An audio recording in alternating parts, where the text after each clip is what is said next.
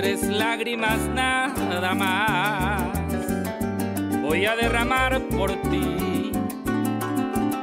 Una lavato alcusiana cuando pasé por Maní, para ver ahogarse el recuerdo del gran amor que te di. Tres lágrimas nada más voy a derramar por ti. Lavoto alcusiana cuando pasé por Maní, para ver ahogarse el recuerdo del gran amor que te di. Otra la voy a enterrar debajo de la lelí, donde te di el primer beso el día que te conocí. Le hago un funeral solemne y dejo mi nombre allí, para que cuando tú pases tengas que llorar por mí. La tercera por tu amor ya la desaparecí, en un trago de licor la zumbé y la revolví. Recordando tu traición con rabia me la bebí. Para tragarme el dolor que por tu engaño sentí.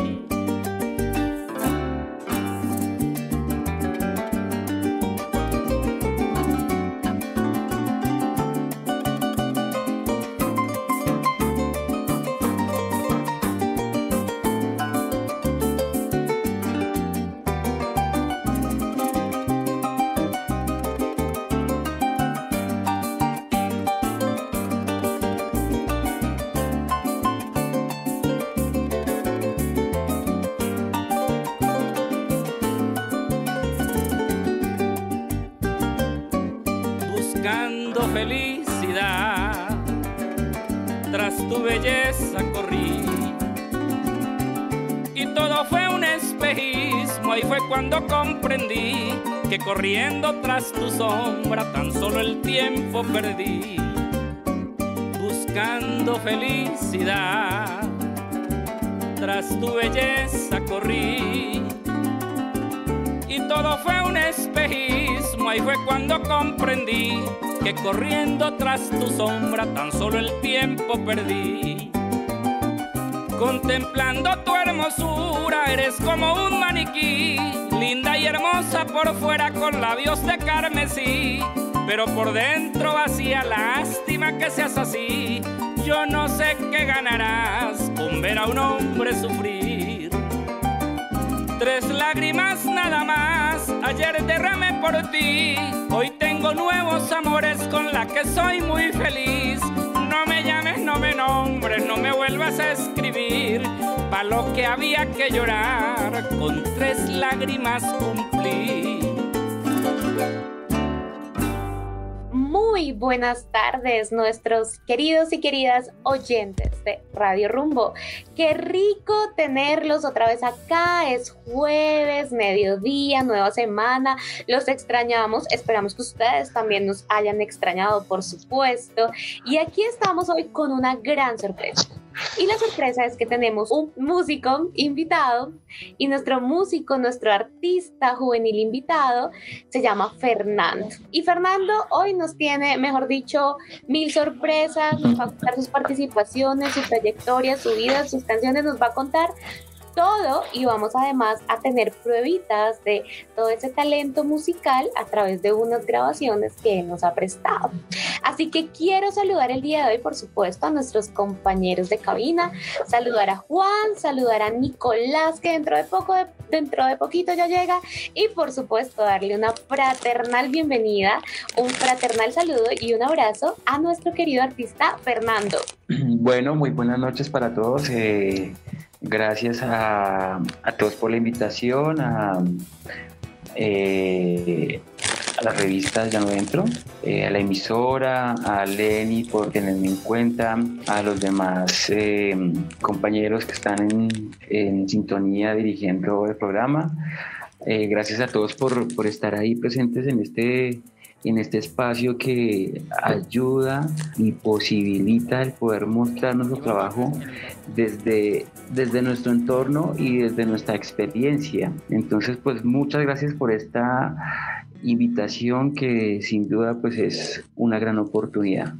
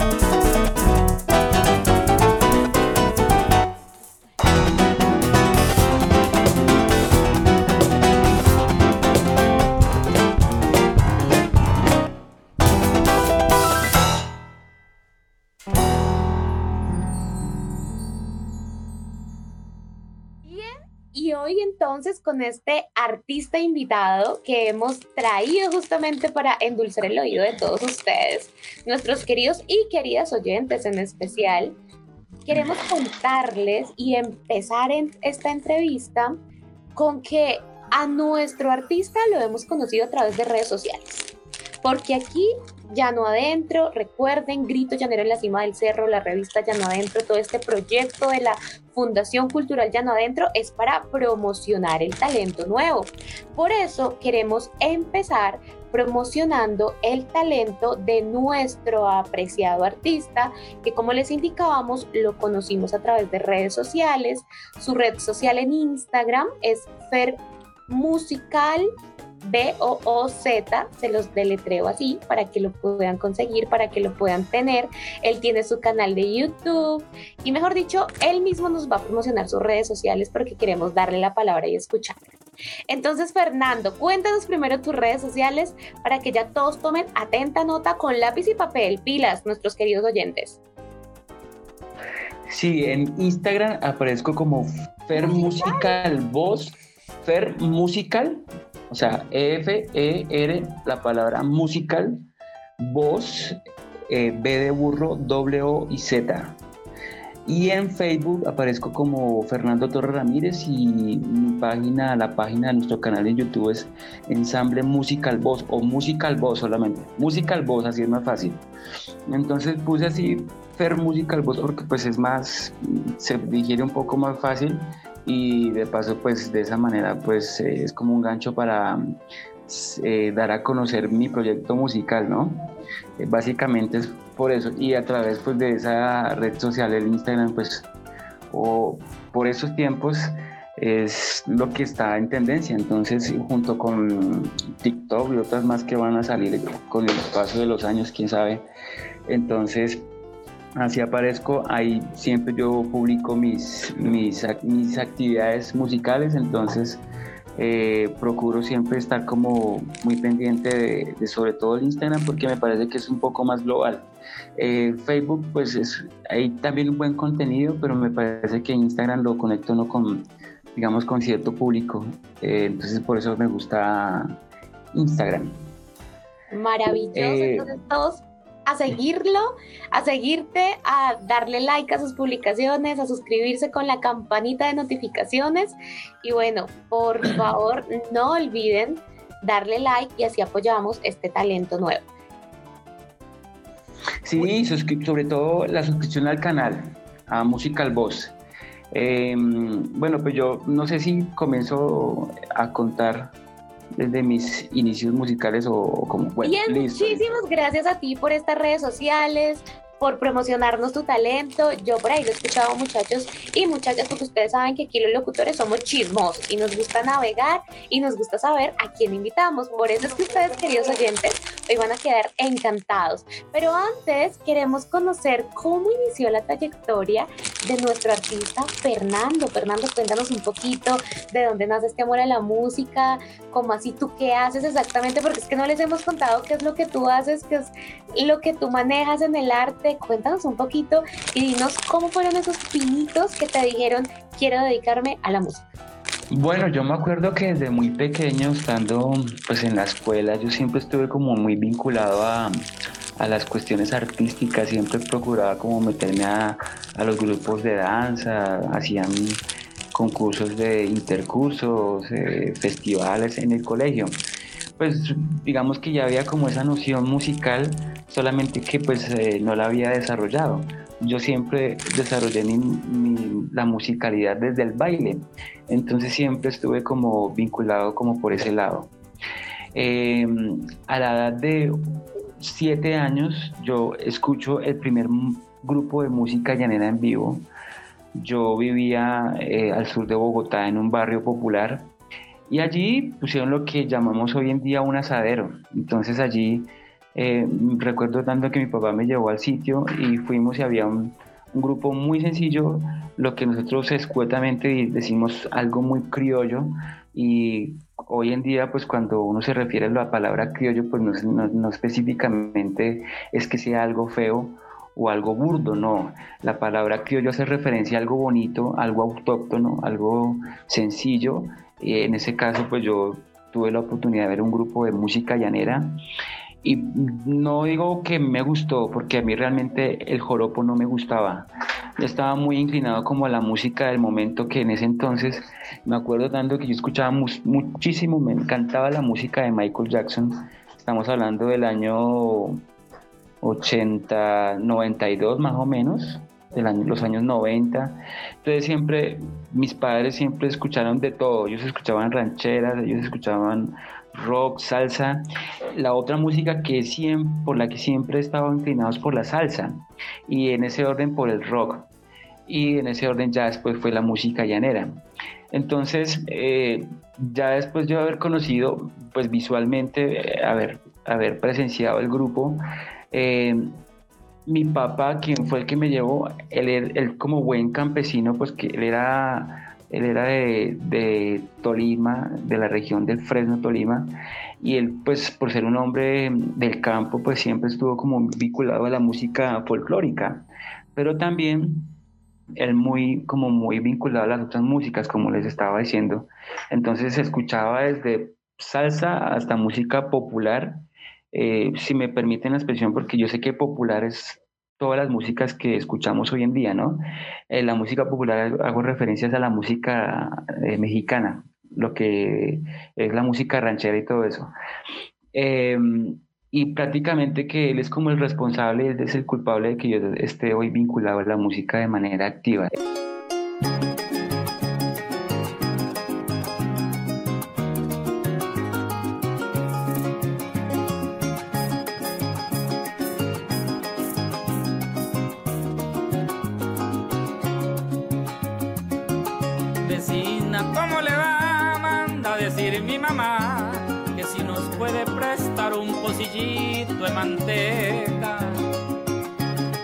Amanecimos sin plata, que en la tienda ya no fían, porque va grande la cuenta.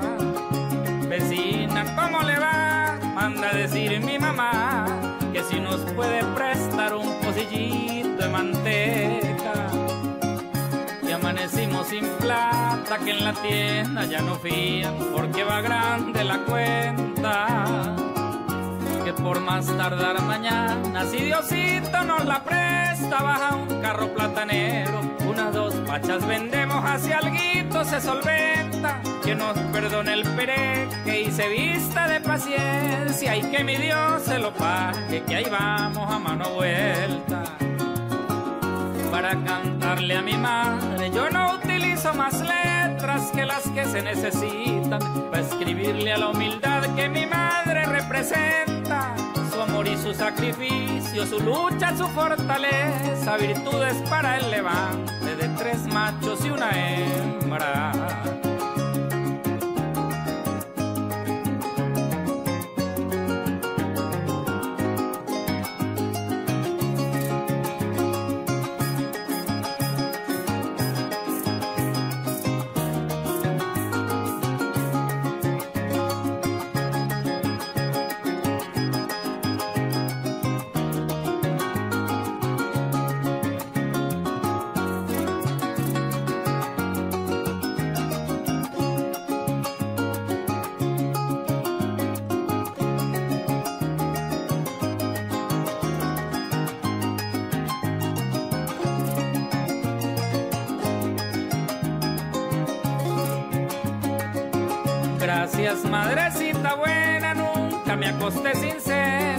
Decías que en tripa llena vive el corazón contento.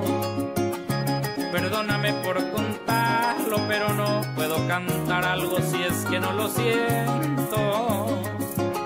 Gracias, madrecita buena, nunca me acosté sin cena. Tú decías que en tripa llena vive el corazón contento.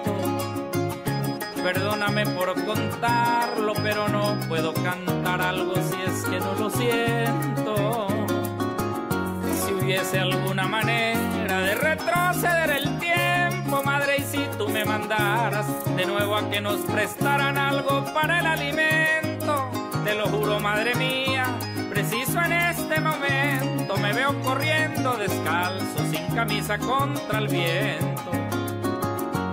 Ya no habrá necesidad, pero vive el sentimiento. A veces me demoraba vieja y tú me regañabas que cogiera fundamento, pero era que en el camino me elevaba el pensamiento, soñando ser un cantante y algún día cantarte un verso.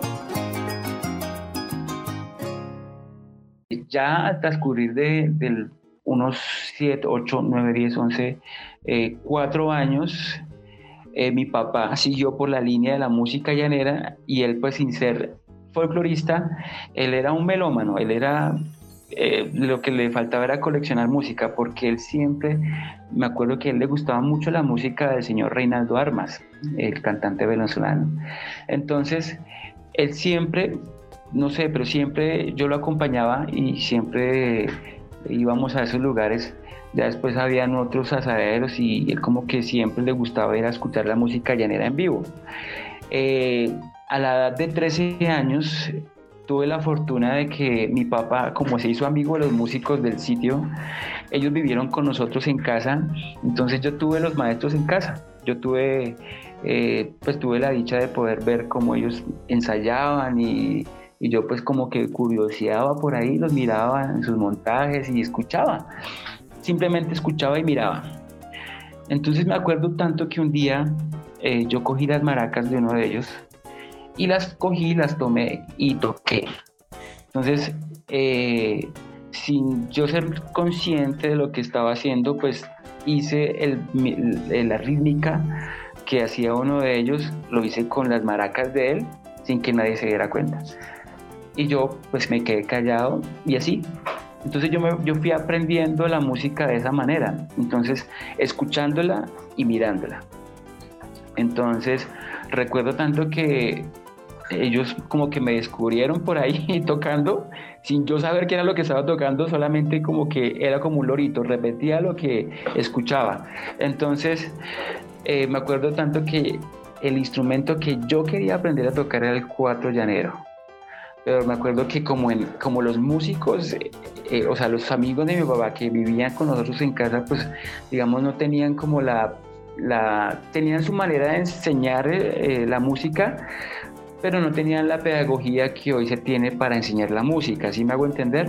Entonces yo recuerdo que uno de ellos me empezó a enseñar, o sea, ya, me, ya se dieron cuenta que yo como que tenía talento para eso. Le dijeron a mi papá, meta a su hijo al conservatorio métalo a en una academia que él tiene talento para eso.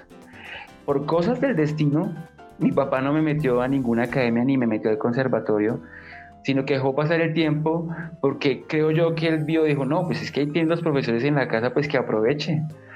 Entonces, ellos le dijeron que me metiera a un conservatorio porque sabían que de pronto yo podía desarrollar una destreza eh, importante dentro de la música.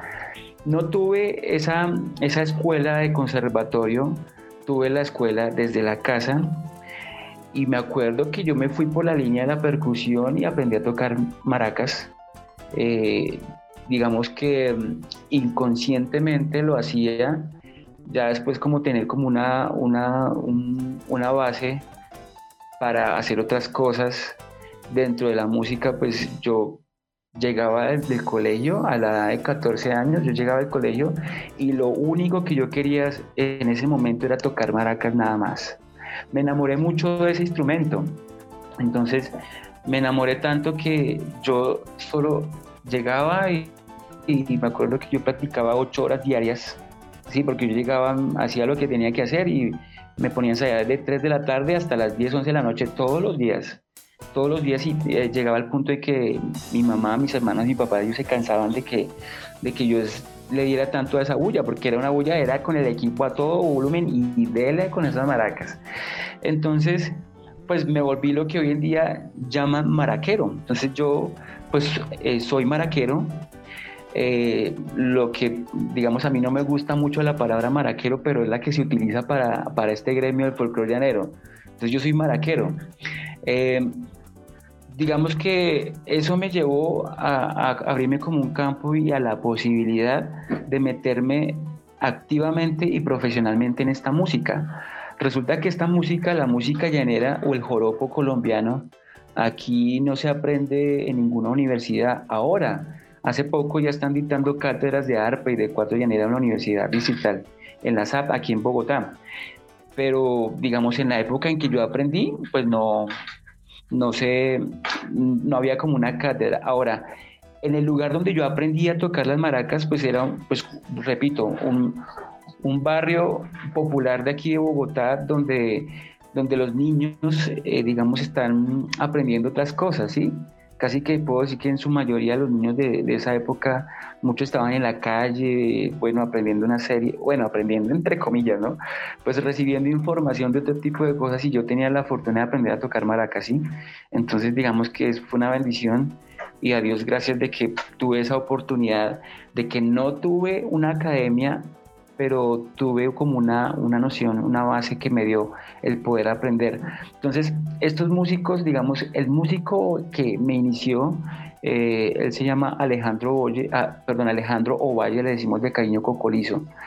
Yo es Coquito como que me dio una instrucción al comienzo, eh, pero fueron, qué sé yo, fue cosa de un par de clases y ya después yo me fui solo y así, escuchando música y tocando y ensayando. Entonces, mm, eh, digamos que desarrollé esa destreza, destreza de tocar de manera empírica, ¿sí?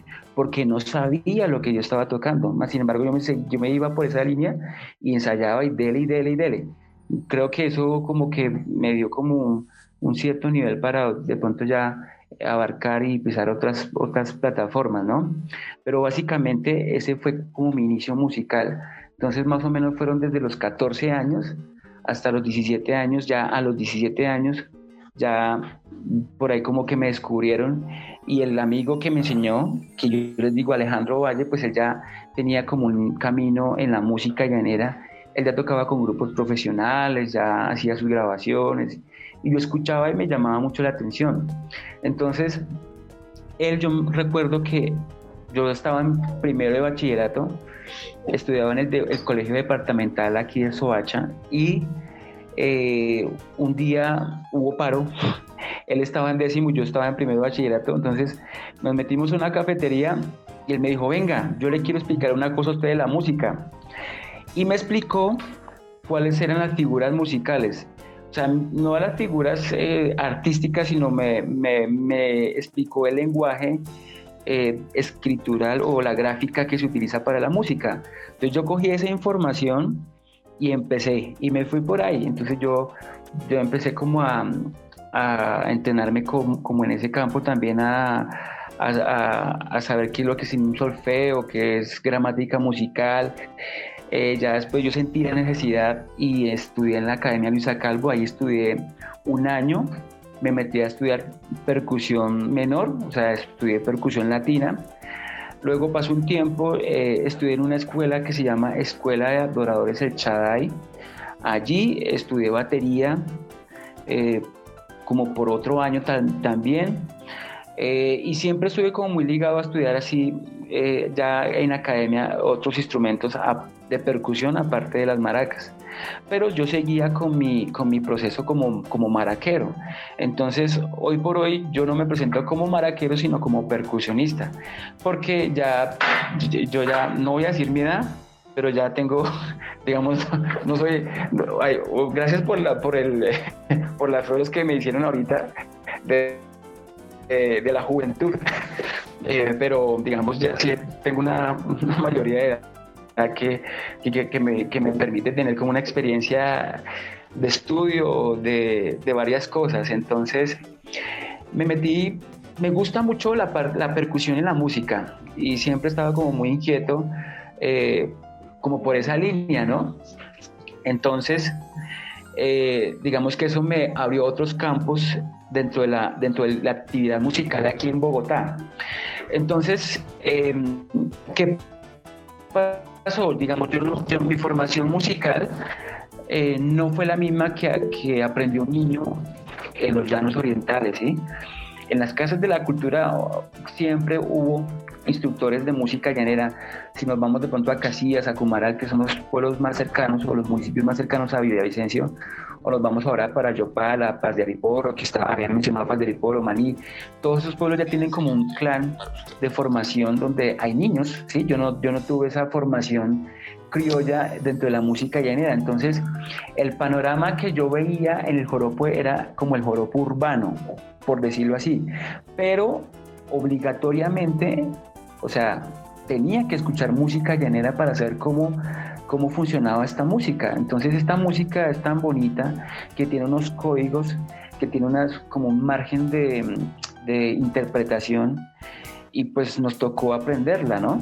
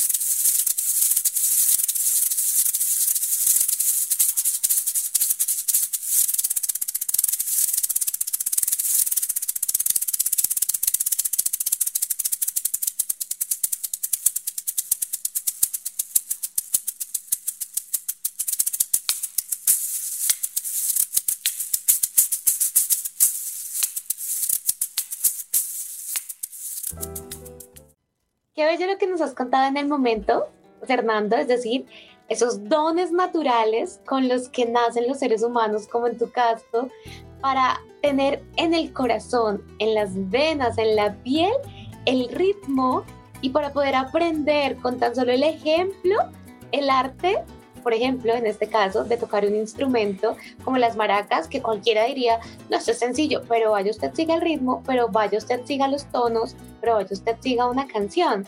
Y convertirse en un artista profesional que vive de la música, que hace música espectacular, hermosa. Él ahora les va a contar con qué personajes ha tocado y ha compartido escenarios. Y este arte de ser maraquero, que realmente es un arte porque la música en sí misma es espectacular, pues qué bonita palabra, mira que me parece preciosa, ni siquiera la conocía, creía que solo era percusión y percusionista, pero creo que me voy encantada con una palabra más de este gran léxico de la música. Y quisiéramos, tú estabas hablando y ibas por el hilo de cómo te adentras ya en el camino profesional de la música llanera, es decir, nace tu gusto, nace tu pasión, nace tu amor por tu papá, por los ejemplos que tuviste, porque tuviste los maestros en casa, estudias, eres un muchacho súper juicioso que se dedica a hacer lo que ama, pero ahora, ¿cómo es esas puertas que se abren para entrar al mundo del joropo? Cuéntanos un poquito de eso. Bueno, aquí resulta que todo, todo esto es un proceso, ¿no?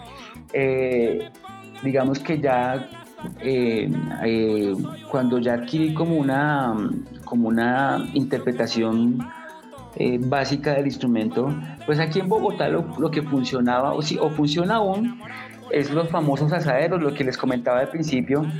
entonces existía la posibilidad de que yo tuviera un campo de acción para yo ejercer mi oficio como maraquero, ¿sí?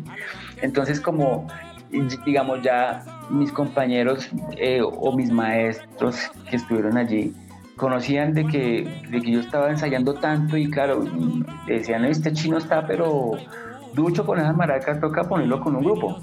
Entonces me, me, me como que el mismo nivel musical que tenía en el momento pues me dio como la, la, la puertica o la, la, bendición, digamos así, poder conocer a otra gente y poder asociarme con unos muchachos para formar un grupo musical. Entonces, el primer sitio donde yo trabajé eh, fue donde yo toqué, me acuerdo que se llamaba, se llamaba Paraíso Llanero, ¿sí?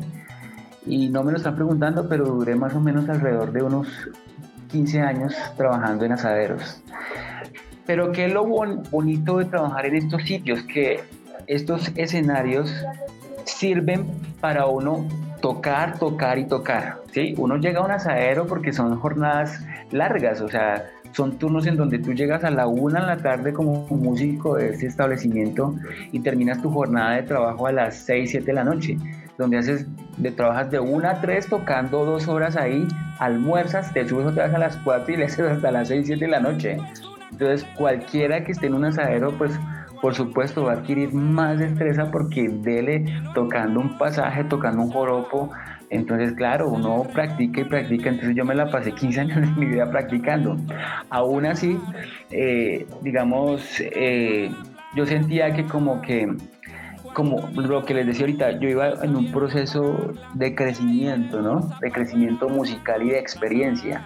Entonces, el asadero fue uno de los primeros eh, escenarios donde yo tuve la oportunidad de de poder trabajar y de poder tocar y hacer lo que en ese momento y, lo, de hacer lo que yo amo hacer, ¿sí? Entonces, ahí fue como, como el lugar.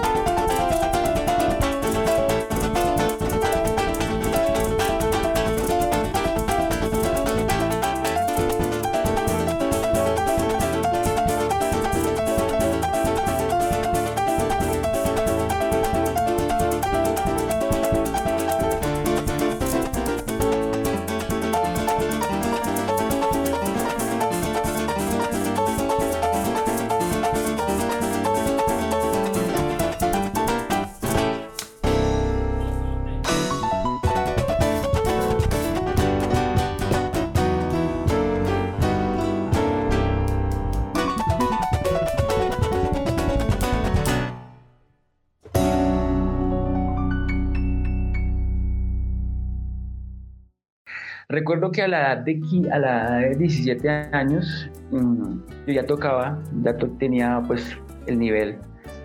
Recuerdo que uno de mis compañeros de trabajo me dijo, Fernando, quiero ir a un festival de música llanera. Entonces el primer festival, después de trabajar ya una buena jornada en asaderos, eh, lo que les dije, yo trabajé en Paraíso Llanero que quedaba por ahí en Engativá. Hace muchos, muchos años existía ese, sitio. Yo hice parte de un grupo que se llamaba Horizonte Bravío, eh, de los, del maestro Willington Calderón, William Calderón y Gabriel Martínez, que si me escuchan, pues un saludo para ellos muy especial que lo recuerdo con mucho cariño. Formamos el grupo que se llamaba Horizonte Bravío y con ese grupo pues toqué alrededor de un año y medio. Ya después yo seguía con esa afición, pero era de manera intensa. Yo, yo era muy, pero muy cansado con las maracas de y ensayaba noche y día. Entonces, esa misma intensidad fue la que me dio el trampolín para ir al festival. Entonces mi primer festival fue en Acacias, en el torneo internacional, se llama eh, Festival de Retorno en Acacias Meta, eso fue en el año 98. Yo tenía 17 años más o menos en ese momento. Recuerdo que mm, con quien yo fui, eh, nosotros quedamos como tercer mejor conjunto, pero digamos yo tuve la, la fortuna de ir ya con con músicos que ya habían ido a esos festivales, ya tenían experiencia. Entonces siempre me ficharon, decían, este muchacho promete como, como maraquero. Eh, yo fui, adquirí la experiencia, no gané los primeros festivales, fue hasta mi tercer festival que yo pude decir que me gané el primer festival como mejor maraquero. Pero recuerdo una anécdota bonita que yo, me acuerdo, pues yo era un muchacho, eh, recuerdo que yo reuní 15 mil pesos que, habían en una alcancía en la casa. Yo lloraba porque no podía ir al festival. O sea, si yo no iba al festival, yo me puse a llorar y mis papás se dieron cuenta que yo lloré, pero lloré así, me permiten la expresión, lloré así como a moco tendido. Porque mi frustración terrible era no poder ir al festival. Yo solamente quería ir y participar. No quería ni ganar, solo quería ir y vivir la experiencia. Me acuerdo que yo no tenía lo del transporte y ya estaba apartado mi cupo, solamente tenía que reunirlo el transporte y no tenía el transporte. Y a punta de moneditas que se reunieron en la casa, por ahí mis papás me dieron y yo pude reunir para ir a mi primer festival de música llanera, eso fue en el año 98. Eh, de ese tiempo, eh, pasaron 98, 99, 2000, 2001.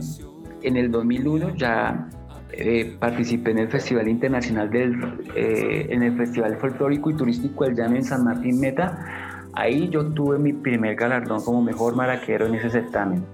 Desde ahí, desde esa época hasta el año 2018, ya hace cuatro años, se vino una avalancha de, triunfos y de concursos, donde no en todos gané, pero sí en, su mayoría puedo decir que yo me gané todos los festivales que hay de música llanera eh, aquí en Colombia. Entonces, digamos que toda la experiencia ha sido muy bonita porque esta música me ha dado las fichas más bonitas que tengo en mi vida, desde tener un, campo de acción, desde poderme desenvolver como un ente participativo y gestor de esta, de esta música, siendo yo bogotano, pues adopté esta música y la hago mía porque la llevo en mi sangre. Entonces, amo el poder hacerlo cada vez que Dios me da la bendición de poder pararme en un escenario, en una tarima, sea cual sea, disfruto ese momento porque me parece que es algo muy valioso. Entonces, desde este, porque descubrí que, pues que ese talento me dio, Dios a través de ese talento me dio, me ha dado muchas bendiciones, me ha dado muchas alegrías. También he tenido muchas frustraciones dentro de este, dentro de esta etapa, pues han habido, ah, se ha vivido de todo.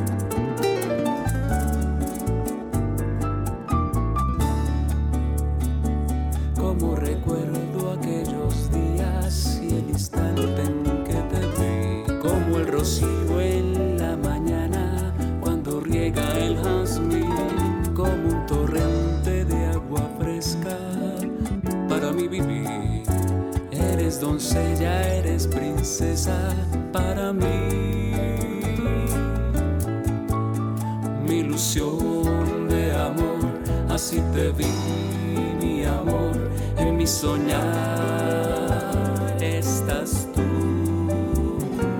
Eres un sueño, eres un sueño tan profundo que yo no despierto. Eres mi sueño Eres mi anhelo, eres la dicha que yo tanto espero.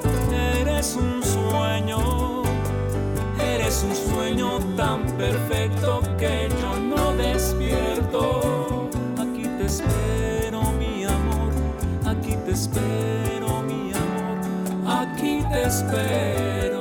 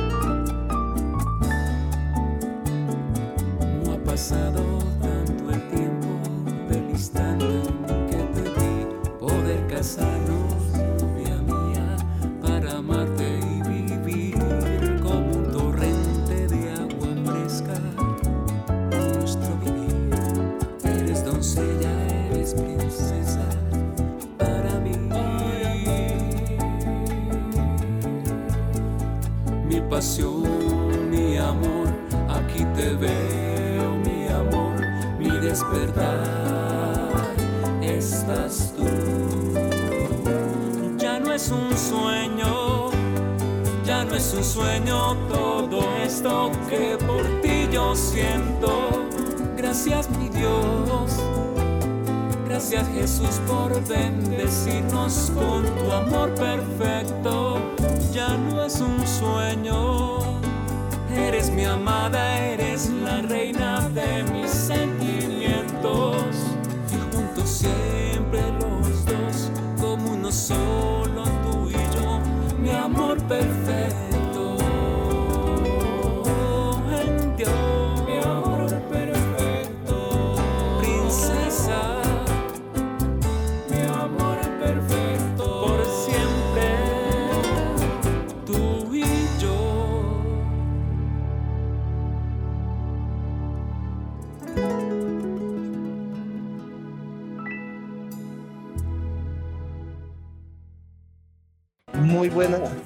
Muy bueno como el análisis y pues toda tu historia y la verdad que es increíble todo lo que, todo el esfuerzo que le has metido, pero entonces en estas frustraciones, eh, pues ¿qué resaltarías? ¿Qué, qué, te, te, frustraba más? Aparte, pues yo sé, el, no poder ir, pero pues siento que las frustraciones en cierta medida como que lograste generar una fuerza y pues ganarte todos los, los, los, certámenes, ¿no? Pues sigue desarrollando un poco tu historia y, y no, pues qué bonito, o sea, lo que nos has contado hasta ahora. Sigue, por favor, cuéntanos más. Bueno, las frustraciones dentro de esta vida artística, pues eran varias. Una de ellas era eh, pronto no tener como, em, digamos, los medios para poder em, eh, acrecentar más la música, ¿no?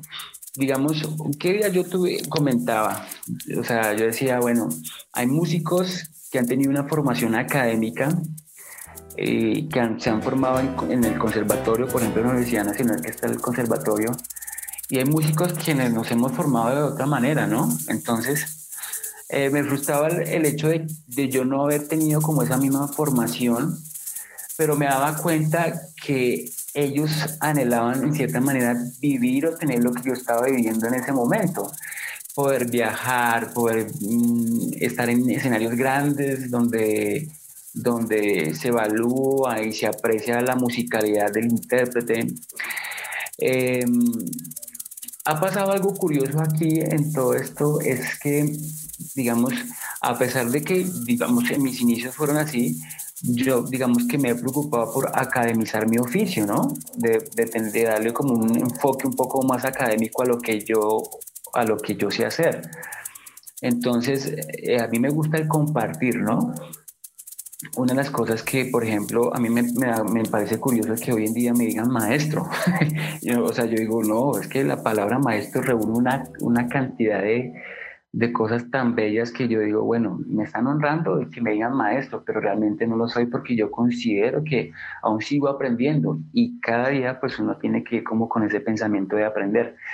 Me frustraba como eso, ¿no? No tener como ese, ese, ese mm, esa formación que hoy, hoy hace posible que estos muchachos, estos señores que ya, ya son, pues sean profesionales y tengan un cartón que les indique que son profesionales. Entonces, en nuestro país ustedes saben que alguien que certifique o no certifique es diferente, ¿no? Entonces, eh, digamos que mi certificado es, ¿cuál es? Pues la vivencia, toda esta vivencia de años de festivales, de concursos ganados, de participaciones en eventos importantes, em, grabaciones, eh, trabajos discográficos, bueno, qué sé yo. Digamos que nuestra música llanera, nuestro joropo, es un punto muy pequeño en el mapa, ¿sí?